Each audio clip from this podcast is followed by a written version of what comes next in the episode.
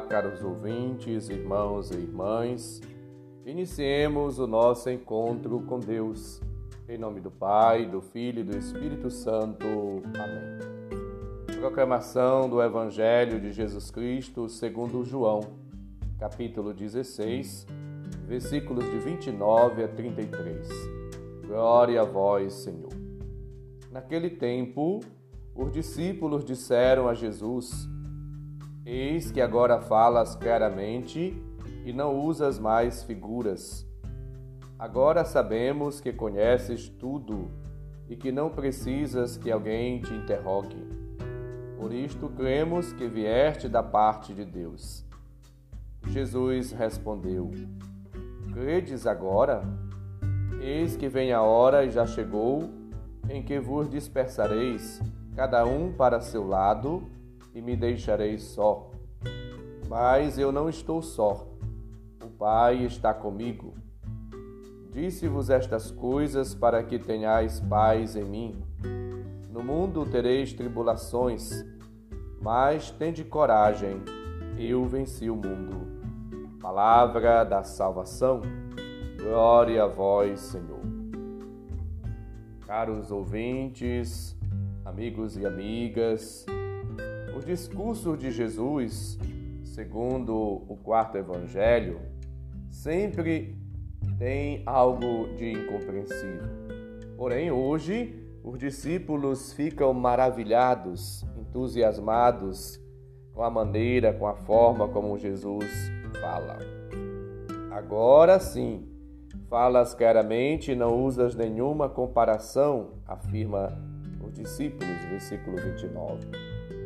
Jesus ele está fazendo o discurso de despedida de uma maneira clara, direta, capítulos 14 a 16. Mas também é verdade que João descreve essas palavras já à luz da ressurreição de Jesus sobre a vida da igreja, a vida dos discípulos, a vida de todos aqueles que são iluminados, por assim dizer, à luz do Pentecostes. Jesus começa, portanto, a orientar e a instruir os discípulos para que eles possam passar pela experiência da paixão, morte, na esperança da ressurreição. Jesus acalenta, conforta e enche-os de esperança para que eles possam superar a dor da morte, do sofrimento, da paixão e manter-se firmes na fé. Antes da ressurreição, os discípulos pensavam conhecer a pessoa de Jesus e ter uma fé adulta em Deus. Mas Jesus tem, portanto, de fazê-los compreender que a sua fé ainda é fraca, incompleta para enfrentar as provações que estão por vir, versículo 31. Vós dispersareis e eu ficarei só. Não estarei só, porque o Pai está comigo.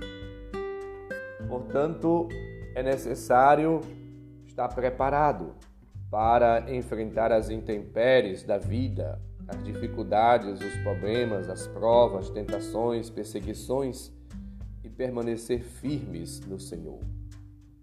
Muitos abandonaram a Cristo. Lá na cruz ele ficou praticamente sozinho.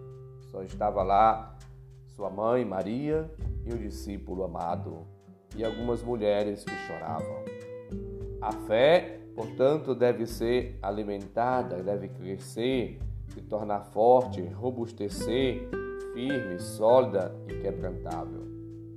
É necessário caminhar e seguir a Cristo, caminhar com Ele e segui-lo até a ressurreição, passando pelos momentos de prova, de fragilidade da fé, mas ao mesmo tempo apoiados nas seguranças divinas, no amor a Deus, na força do Espírito, na graça de Deus. Jesus, portanto, ele nos mostra o caminho da unidade, da comunhão, da amizade com Deus. Nunca se afastar da unidade com Deus, mas permanecer sempre de mãos dadas com o Senhor. Tende confiança, eu venci o mundo, versículo 33. Coragem. Então nós devemos, diante de todos os obstáculos da vida, manter-nos corajosos, ardorosos, firmes, de pé. Na certeza de que, unidos a Cristo, na comunhão com Ele, na fidelidade à Sua palavra, de mãos dadas com o Senhor, somos capazes de vencer.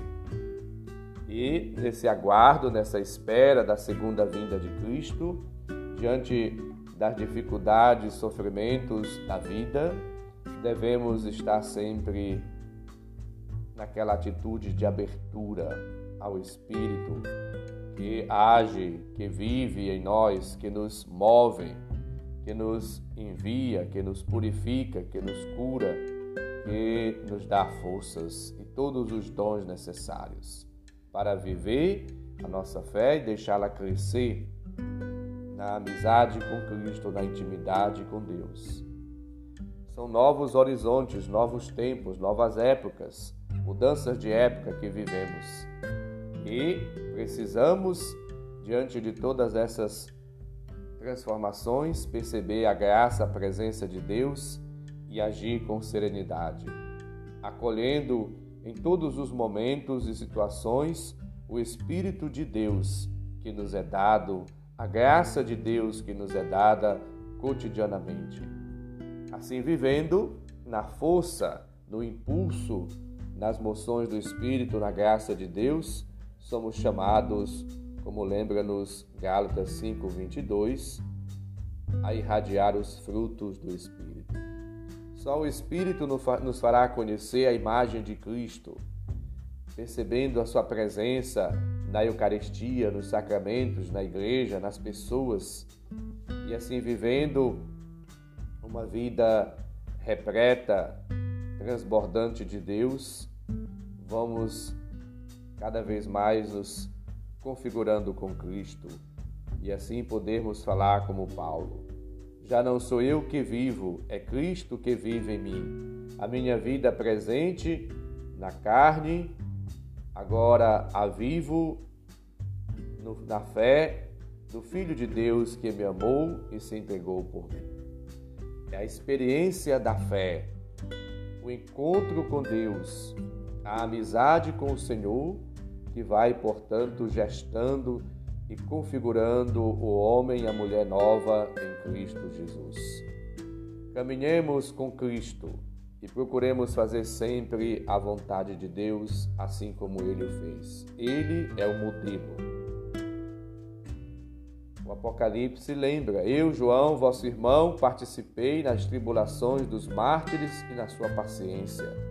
Fui atirado para a ilha de Pátimos para dar testemunho de Jesus Cristo, cujo evangelho pregava. Mesmo na tribulação, mesmo nas prisões, mesmo nas dificuldades, nas provas e tentações, devemos nos manter firmes na fé, participando da paixão de Cristo com paciência, com mansidão, com alegria, com coragem. E assim vivendo, na unidade, na amizade, na fidelidade a Deus, somos todos chamados a dar testemunho de perseverança, do amor, da ternura, da compaixão, da bondade divinas. Amando, fazendo o bem e sendo fiel a Deus e buscando manter-nos na unidade, na comunhão, na amizade com Deus e no amor ao próximo todos os dias para viver e realizar a nossa vocação conforme o plano de Deus. O Senhor esteja convosco, Ele está no meio de nós. Abençoe-nos, Deus bondoso e misericordioso, Pai, Filho e Espírito Santo. Amém. Um santo e abençoado dia para todos. Um abraço, felicidades.